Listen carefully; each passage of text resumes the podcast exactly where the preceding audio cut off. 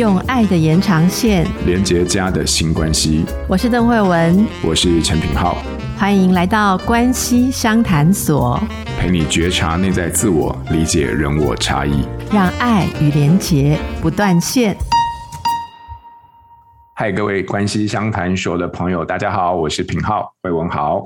大家好，我是慧文，品浩好。嗨啊，在这边呢、啊，我们今年是新年的第一集，照例要来跟大家说一声新年快乐，新年快乐，新年快乐。然后呢，我要在这边也要来分享一下这个我们听友的一些回馈啊。呃，这个 Oliver 他在圣诞，他他有给我们一个回馈，他说聆听关系相谈所有一段时间了哦，这是我第一次来这边留言，实在是因为对。此次所聊的内容很有感，就是当伴侣无法和你同一阵线，如何面对内心的空洞与失落。那邓医师有在节目当中最后有分享自身的一些经验哦，那这个经验也让他回想到前年自己跟老公还有婆婆间发生的一次不是很愉快的事件。这个事件的发生是为了到底要不要帮女儿，因为女儿刚出生哦，就是理光头发这件事情而起的冲突。那 Oliver 自己本身是不希望理光孩子的头发，但是婆婆是希望要理光。那当 Oliver 跟婆婆两个人坚持举荐，然后已经开始吵得不可开交的时候，这时候在一旁的先生当下的反应就是两个都不要帮，而且他不帮的方式就是用一种非常暴怒的一种的方式来反应两个人对他都希望能够拉到自己一边，站在自己一边这样的期望，用愤怒的方式来表现他，我两个都不要帮。那这个时候，当先生大暴怒的时候呢，原本争执的两个人为了平息先生的愤怒，两个人就算了，然后呢，两个人就把自己的事情先搁着了哦。那这一次先生的触发，让 Oliver 有一个点，就是在于说，哎，对于老公当下的反应有了一些理解。其实当下。面对两边给他的压力，他也发现，就是老公其实是感到很脆弱无助的，只能用这样的方式来回应啊，老婆或者是妈妈。那这件事情过去很久了，最后也不了了之。但是透过这一次的省思跟觉察，让 Oliver 发现他更透彻的可以去看待老公反应。就很像邓医师说过的啊，在夫妻关系里面，类似这种事情的状况必定会层出不穷。那如果未来再有类似的情况发生，自己是否能够允许另外一半也有脆弱无助的时刻？当自己决定坚持要做某件的事情的时候，是否已经心里有准备好另外一半可能会弃自己而去的状况？真的很感谢有这个节目的存在，让人收获很多。感谢 Oliver。啊，慧文，你有没有什么想要回应的部分？我也很感谢他，不过我怀疑他的名字是不是要念成 Olivia？Olivia，I'm sorry，Olivia，对不起，对不起，我刚刚没有看。你看我好勇敢哦！你画出了一个界限，是不是？不，不是啦，因为我我觉得有些人是会名字呼唤的，因为我很想让他感觉到说他写的这个。回应我没有听到，然后我怕他他听到 Oliver 会以为不是在讲他这一期给我跳过我没听，所以我还是、uh, so 我还是为了自己这样哈。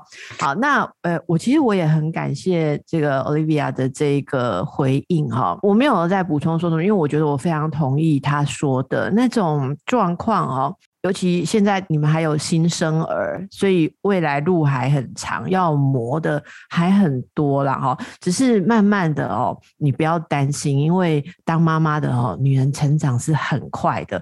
我跟你讲哦，再过个一两年，你的女儿差不多两三岁的时候，你对于预先什么事情婆婆意见会不同，我相信你会了落指掌，因为大概已经知道哦，婆婆是哪一派的育儿哈。那这个相信我们妈妈的学习力是很快的，所以你可以预先先做铺陈，比方说你知道婆婆大概下个月要来给什么你不想要做的事情的时候，你可以先问老公，例如说妈妈会不会想让他学芭蕾舞啊？好，类似这样的，那你就问他说，哎，那你呢？你想要怎样？夫妻先乔好你们两个人的阵线，然后你说啊，不过我不希望让妈妈太失望哈，因为她可能觉得呃，baby 要怎么样比较好啊？那我们一起来想一个方法，让妈妈觉得。说，大家是一起一起为小孩子在在努力啊，怎么说？你先把老公诶不要说拉过来了，应该说先按大好，这样就不会变三人大战啊！我觉得这个很快，你不用担心。我相信以我们大家做母亲的学习能力，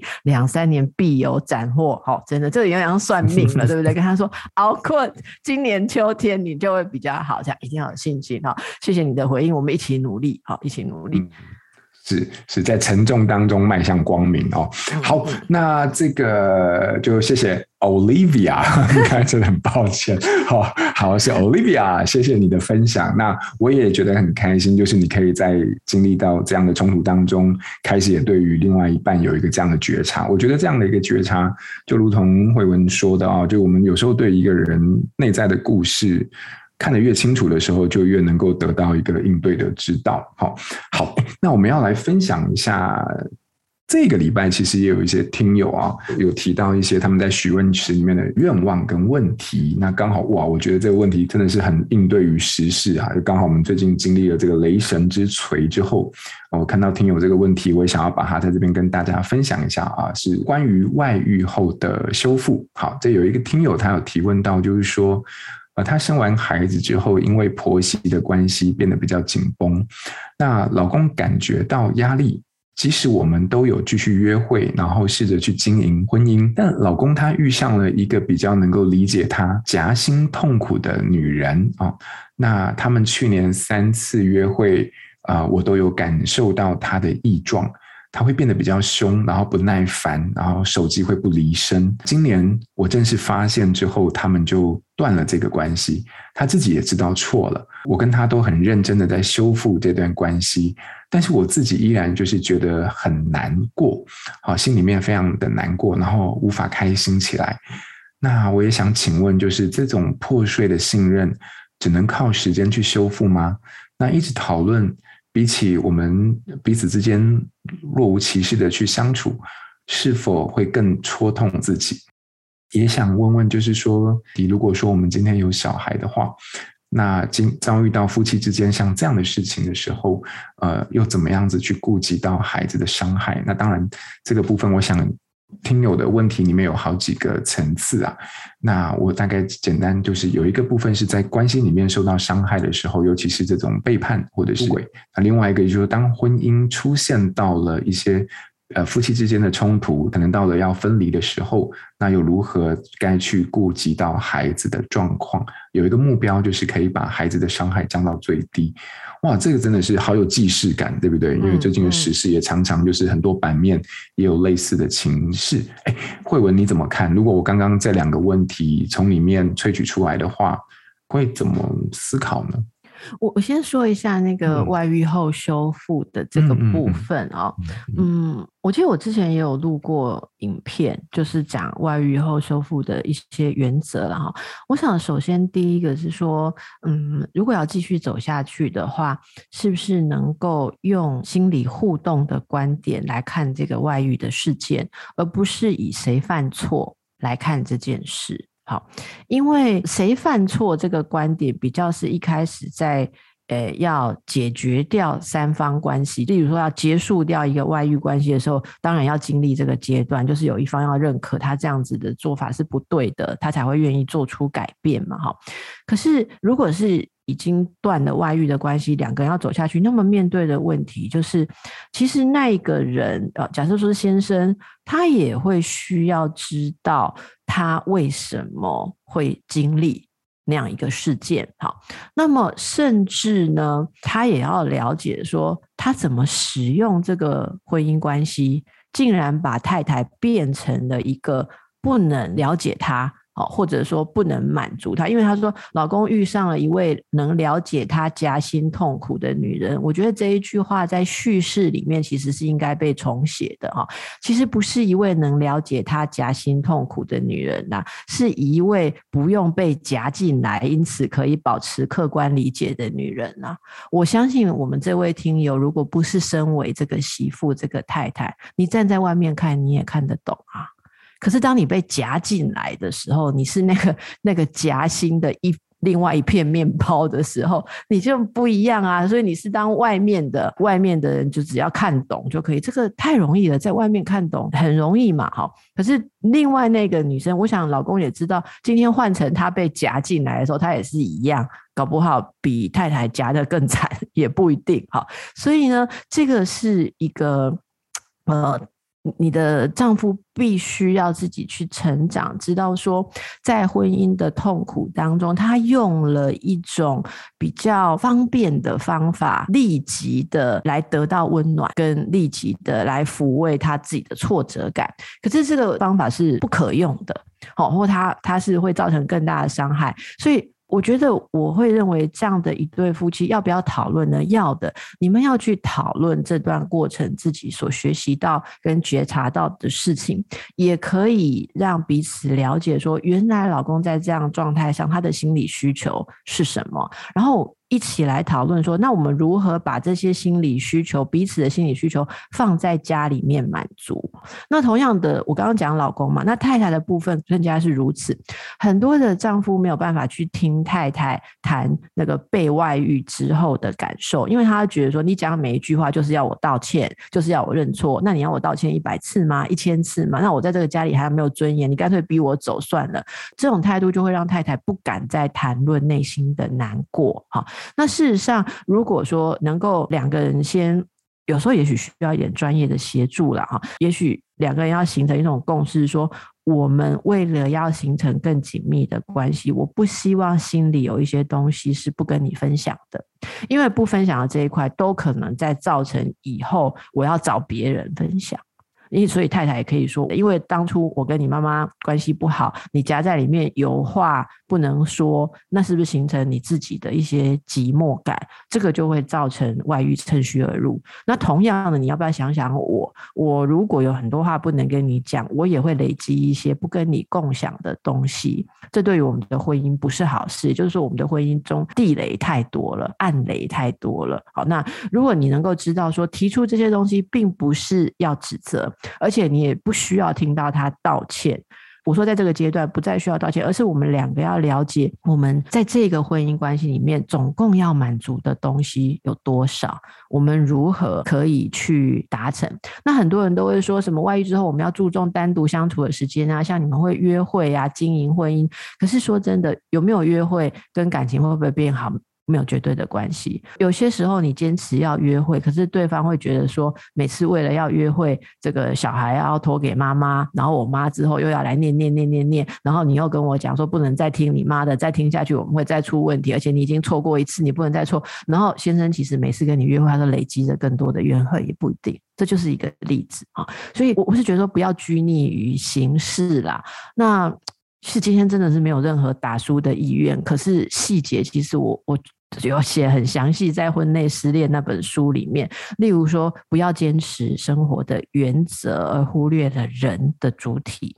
然后第二个是说，不要纵容对方有伤害自己感受的行为。好，那那所有的讨论都是朝向我们要维持我们彼此之间很好的感觉，甚至说有些事情如果你不跟我讨论的话，其实问题不是我怕不怕，是我们会不亲密。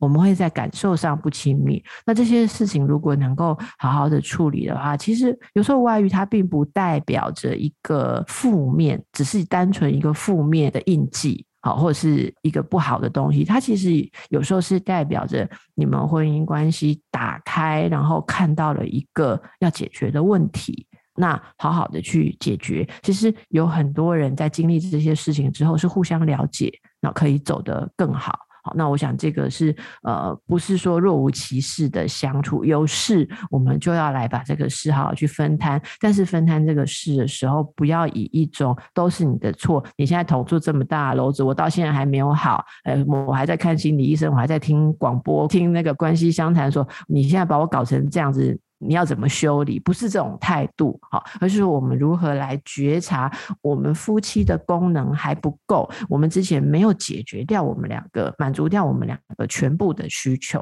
好，那我们学会更擅长表达需求，更擅长一起找方法，更擅长来处理我们的失望。有一些东西在婚姻关系里面是没有的，例如说这个婚姻关系里面就不会像外面的关系那么轻松，因为你们时时要应付着婆婆啊，或者说不一样的要求。那当然，先生去找一个不用不用让他妈知道的人，不用应付家里事情的人，他们的关系当然可以有很多的愉悦啊，或者很多的好玩。那这个两个人就要一起去理解，说这不是婚姻关系里面可以有，因为婚姻本身就是背上了这么多这么多的重担。可是我们能够一起来支持。其实我看过有那个来做婚姻治疗，那那个外遇后修复的夫妻，他们是可以开玩笑的。例如说看着那个电视啊，哈，然后太太就说：“哦，现在不要跟我讲话。”好，然后小孩就说：“啊，妈要开始了，妈要开始，一家人可以开玩笑哦。”然后先生就说：“是怎样？”然后这时候女儿会说：“那个、那个、那个明星长得像那个爸爸，你自己知道。”好，这样就是女儿也大了嘛。那大学生就说：“那个妈妈看到长那样子那一型的就不行了。”好，然后妈妈说：“对对对，现在不要跟我讲话，现在老娘在抖会，不行不行哈。”然后先生就说。啊，后来后来转台了，给你转台了。哎呦，干嘛出来这种明星？这种明星都都给我下台，都给我下台啊！然后他们可以开玩笑，然后太太等一下就就不讲话。啊，先生过去说：啊，好了，没有了。啊，都已经给你转台了嘛，哈。啊，不然怎样？啊，不然呃，吃个蛋糕了哈。太太说：吃吃吃。啊，你就喜欢那种瘦的，你又叫我吃。他说：啊，毕竟我现在是跟吃胖的人在生活啊。他们可以这样开玩笑，可是你会觉得说：啊，这个是不可能，不是？他们做了十年的智商，哎。从一次喝酒之后出差的小外遇而已，而且还很快就断了。可是那个创痛下来，他们花了十年，从前五年没有办法讲，然后怒气在很多其他的地方流窜，到开始来面对，然后来谈开，到最后其实这个事情并不会被抹杀。可是在这个谈话之中，两个人已经跳脱了谁对谁错，而是我们就是生活下去，而我们所有曾经发生的污泥，就像家里墙壁有的污点，我们都知道在哪。哪里？可是我们可以一起携手，或者是幽默以对，那个时候你就比较好。所以这是跟大家分享啦，嗯、不要太绝望，好啊。那但是两个人的亲密是需要努力的。哇，我刚才觉得从这个故事里面听到非常多很不简单的事情。不过我刚刚这样想想，哇，天哪！我们的一个小插曲，但是我们要花十年的时间修复它，这个成本好高哦。嗯，十年可以修复算不错啊。我有遇过二十年，我有遇过一对夫妻走进来，然后一开始说，嗯，就是说，呃，我们想聊一聊，因为小孩要结婚了。然后他们本来的假议题说是要讨论一下，他们觉得这个媳妇适不适合他们儿子。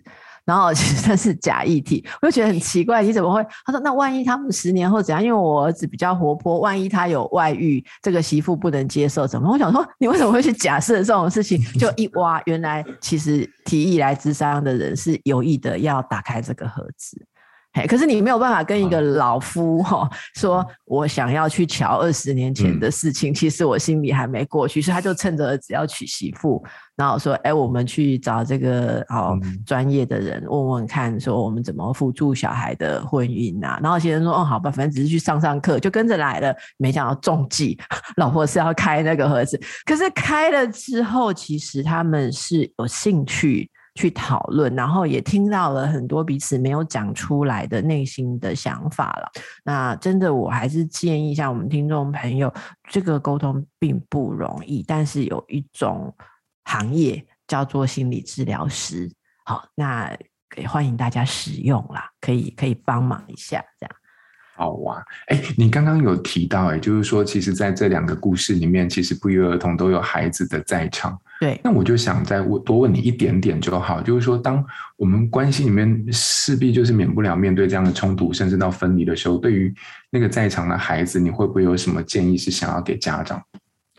呃，我先来请品浩讲好不好？嗯、就是那个你觉得那个。孩子，我我自己其实对于孩子来说，有时候我会比较，我自己的看法是这个样子啊，就是我自己在接触到几次强亲家庭里面，我发现很多时候，我不知道为什么，就孩子其实虽然都不在场，可是听父母亲去转述，我觉得孩子都蛮受伤的，就他们展现出各式各样很受伤的状态，包含就是可能情绪啊，然后可能就是漠然啊，或者是不理啊。然后甚至有时候我觉得最心疼的不叫会像是有时候可能因为他们可能还有一些法律上的诉讼，然后包含抚养权的问题，然后包含一些权利上的分配上的问题，然后你就会发现那个孩子如果跟其中一方住了一段时间之后，然后他开始就会对另外一个不在场的人有很多的情绪。那有时候都不让，不禁让我在想说，就是孩子在这一段拉扯的关系不确，就在这段失落或拉扯的关系里面，会不会无无意识的成为了大人的有心的一些工具？嗯，对，这个也是我比较心疼的地方。所以，那孩子其实他自己本身在面对家人分离的时候。很多时候是他们，那不是他们可以选择的，但是好像大人带着冲突离开，可是他们仍然就想要，呃，对于爸妈都有一个忠诚的表现。可是，在那里面的选择，有时候对于孩子也是很纠结。对啊，所以我看到比较多其实是孩子受伤的地方，这个也是有时候我在跟孩子合作的时候，呃，我比较看到的部分。可是这些东西也不是孩子自己能够决定的，他们是被决定的状态。嗯对，据我所知哦，然后我有参与过一些工作坊，嗯、现在包括像法律的司法部门，嗯、像法院呐啊，嗯、或者律师，还有这些家事的调解啊，还有辅导探视。的设置哦，就是例如说，呃，两个人分开，夫妻分开的时候，那个共同监护要怎么去执行？探视的时候，如果有一方侵权，呃，就亲职技巧不好的话，如何在辅导之下进行？所以，其实有很多公部门的资源可以帮助大家去处理这个问题。共通的目标就是让小孩可以维持一种安全的感觉，说爸爸仍然是爱我的，妈妈仍然是爱我的，这是第一个。第二个是我爸不是坏人，我妈也不是坏人，他们只是不合而已。这是小孩子成长当中非常需要的两个元素。好，那你说没办法啊，这个他的那个他爸爸或者说他妈妈就是很可恶啊，他就是家暴加害者啊，或者什么。可是你也要帮小孩子理解说，例如说。爸爸在情绪控制方面比较不好，因为没有人教他这样的东西。后来他就形成了酒瘾，然后酒就减弱了他的控制力，结果他就会失控打我们。那为了我们必须要有一个稳定的环境，我们不得不分开。好，那爸爸也很努力的在这个戒酒或者在。在努力的把自己变好嘛，哈，那可是现在我们要分开生活，这是一个没有办法的结果。你看，即便是打人、酒鬼爸爸，你也要让小孩子可以试着去理解，说我并不是恶魔的孩子，因为恶魔的孩子他会有自卑感吗？对不对？别人是人生的，我是恶魔生的，因此我们非常不赞同说，在这种分开的时候，以前有一些很传统的老人家的说法是说，如果他不能跟爸爸或跟妈妈住，为了减少他思念那那一个不在场的人，你干脆把他讲坏。那这是很传统的老式的做法，你知道吗？那这个现在我们已经有很多呃心理学发展上面长期的追踪，我们知道孩子需要的就是爸爸也爱我，妈妈也爱我，即使他们分开，两个人都还是想找我，都还是会跟我有很好的关系。那再来就是呃，我爸爸不是坏人，我妈妈也不是坏人。好，那这个是我们所有人在处理这些问题的时候都要去协助的。我想大家扪心自问：你希望你的爸妈其中有一个人是坏掉吗？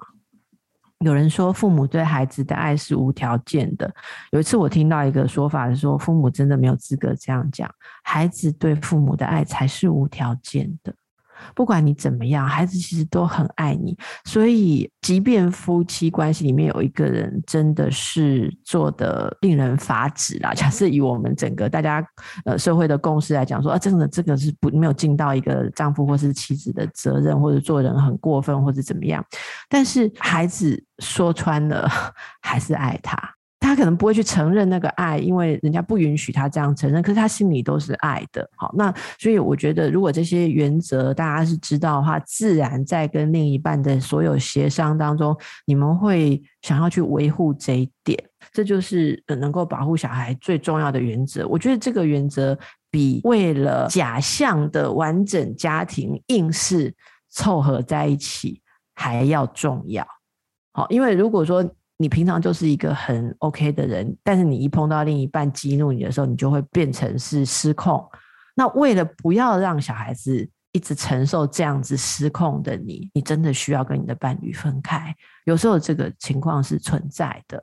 好，那这是我觉得想要去提醒大家。然后我想说一个故事，这个故事二十五年前的。二十五年前的时候，我的年龄只有现在的一半。那当然，我的资历就是零了啊。那是我当精神科医师的第一年的开始。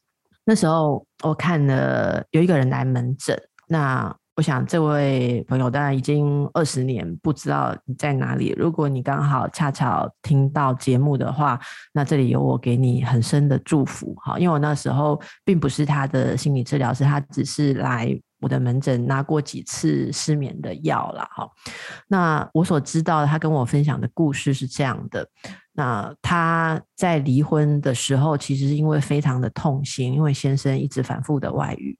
所以夫妻也谈了很多，可是先生说我是不可能停止这种行为的。他说你就当我就是这个性吧，好。然后太太说那这是我真的到了极限，他们协议分开。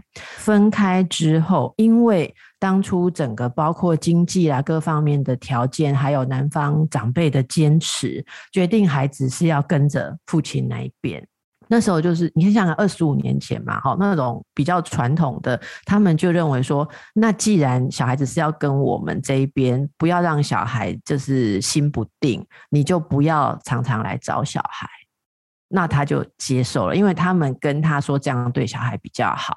刚开始他有频繁来找的时候，小孩果然在他妈妈回去之后就会想妈妈，就会哭啊。然后学校老师也会反映，结果这个爷爷奶奶就拍那个老师联络簿写的说：“请问周末是不是有发生什么事？小孩子情绪不太稳定或怎么样？”然后他们用这个作为证明，告诉这位女性说：“你的探视其实是害了你的孩子，孩子很苦。”然后他就为了要当一个好妈妈，真的就越来越少去探视，很少去探视，为了要给他的小孩稳定。然后这个夫家也给他一些证明，说：“哎，小孩现在成绩都不错啊，人际关系也很好。你看这是他活动啊，圣诞节什么照片，你看他变成一个快快乐乐的稳定的孩子了。”好，意思就是说，肯定他不再来干扰小孩的生活，所以他也虽然很痛苦，可是一直觉得说这是他该做的事。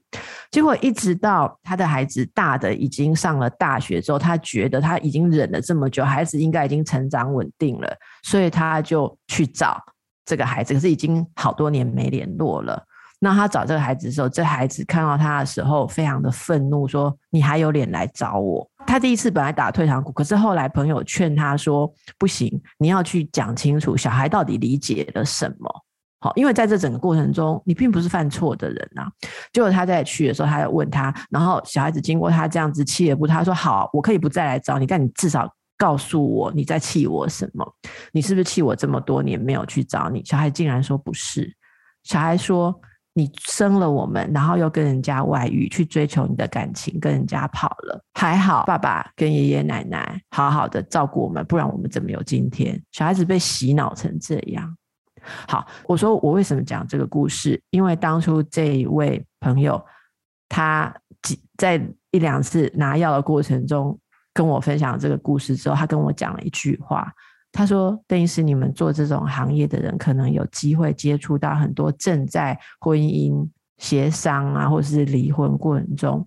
他说，如果有机会你遇到跟我类似情况的人，请帮我劝当妈妈的人，无论如何，你抛弃小孩都不会是一个好选择，即便你是以为是为了他的利益，因为妈妈就是要在。”妈妈的位置上，他说这是他的遗憾，可是他现在要等小孩更大之后再去讲述这整个故事，因为他觉得他现在讲小孩接受度很低。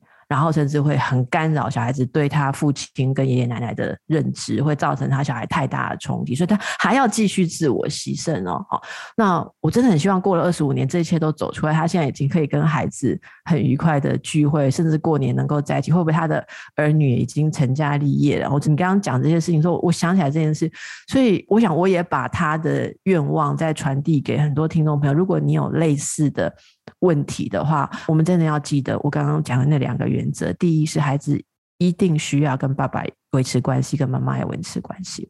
第二个，即便有一个人他的功能很差，暂时不能有往来，我们要帮小孩在内心找到一个理由，是为什么我的父或母现在必须缺席，他的人生出状况了，而不是他不爱我。也不要随便的很伟大的去演一个坏人，想要让小孩子生活单纯一点，所以你就背黑锅或什么。我想这些对孩子不会有帮助。孩子需要的就是在你的心目中，他真的很重要，而重要到你不会为他乱说谎、乱打斗，你也不会随便背黑锅。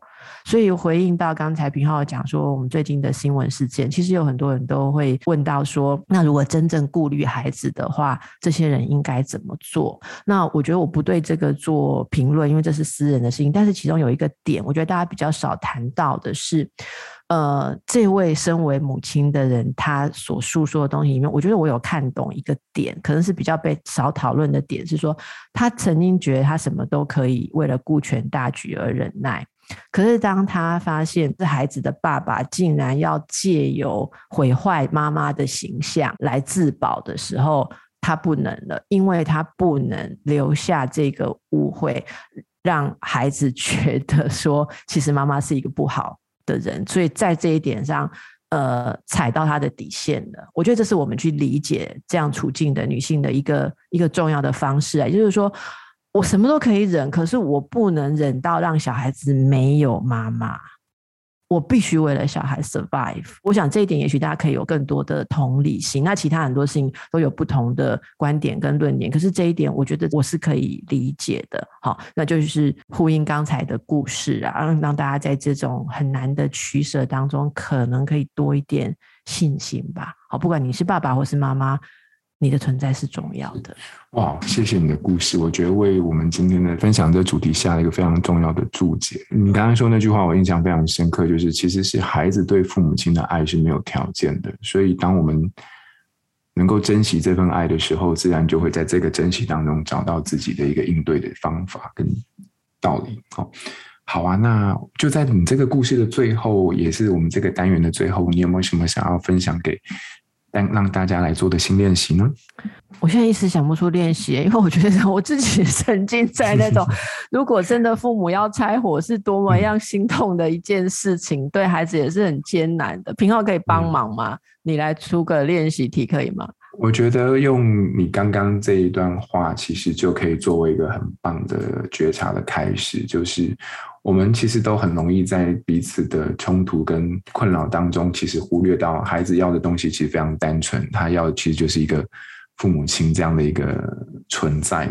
尽管这个存在可能没有办法在现实当中走下去，但他也需要一个父母亲对他的爱这样的一个事实的一个感受跟理解。我觉得我们或许就把它作为一个我们的觉察跟理解的开始就好。嗯。好了，平浩，你说到这个的话，突然唤起我来补一句话 好了哈。好啊，就如同大家所知的，我也是单亲家庭长大的嘛。嗯哼。好，那我想有人问过我说：“哎，你好像嗯。” 起码好像还混得还可以吧。然后我有那个，就是如果有这个呃一些呃亲戚朋友同事哦，面临到这个家庭问题的时候，我记得我曾经有个学姐，她自己要离婚的时候，我跟她本来不熟，然后她突然跟我联络，我说要干嘛？她说我要跟我先生离婚，那我想知道我的小孩会需要什么，所以我想要来跟你聊聊。我说哦，因为我是精神科嘛。她说哦不。精神科的事情我查书就可以了，因为你自己是那个单亲家庭长大的孩子，所以我想要你以一个孩子的过来人的历程告诉我，我的孩子会经历什么，会需要什么。然后我那时候我记得我妈说：“学姐你也太残忍吧。”好，但是我还是很乐意去帮这个忙了。哦，那所以有人就会问我这个问题。我觉得有一件很重要的事情，我非常非常感恩的，就是呃，我的母亲。几十年来，每次我们回到这个议题，包括我自己做心理探索，我会想说啊，那我我我们的爸爸当年怎么可以就这样子？这样是不是呃怎么样怎样哦？没有做没有做好一个父亲或什么什么的时候，我母亲永远都是很呃不要说严正啦，但是是很坚持的跟我们说，父亲有跟你们相处的那几年是把你们当宝贝一样的疼爱。那每个人有每个人人生的议题，我们不能期待每一个人都那么强悍的解决所有的问题。我觉得，如果我的人生没有被父母离异这件事毁灭掉的话，应该要感恩的就是母亲始终坚持着这样子的东西。他对我，或者说，我想对我还有我们家另外的孩子都一样，就是至少我们心里面，我们没有觉得我们是有一个不是爸爸的爸爸。我们知道是爸爸跟妈妈有了他们。不能再继续走下去的困难，我觉得这是非常非常重要的事情。那我也一直都会在辅导这一类的嗯家庭案例的时候，呃，希望能够帮忙大家可以做到让小孩仍然是有父有母的。想让孩子能够理解到这一点，就是一个非常棒的练习了哈。好啊，今天感谢慧文分享的，不管是你的故事，还是你在门诊当中的这样的经验，也希望能够啊、呃，对于听众朋友啊，也希望你们喜欢，也希望你们可以从今天的分享当中得到对你们能够有意义的一些学习。好，那我们今天就要在这边跟大家说再见喽，拜拜，拜拜。亲子天下 Podcast，周二谈教育，周四聊生活，周五开启好关系。欢迎关注孩子教育教养的你，订阅收听。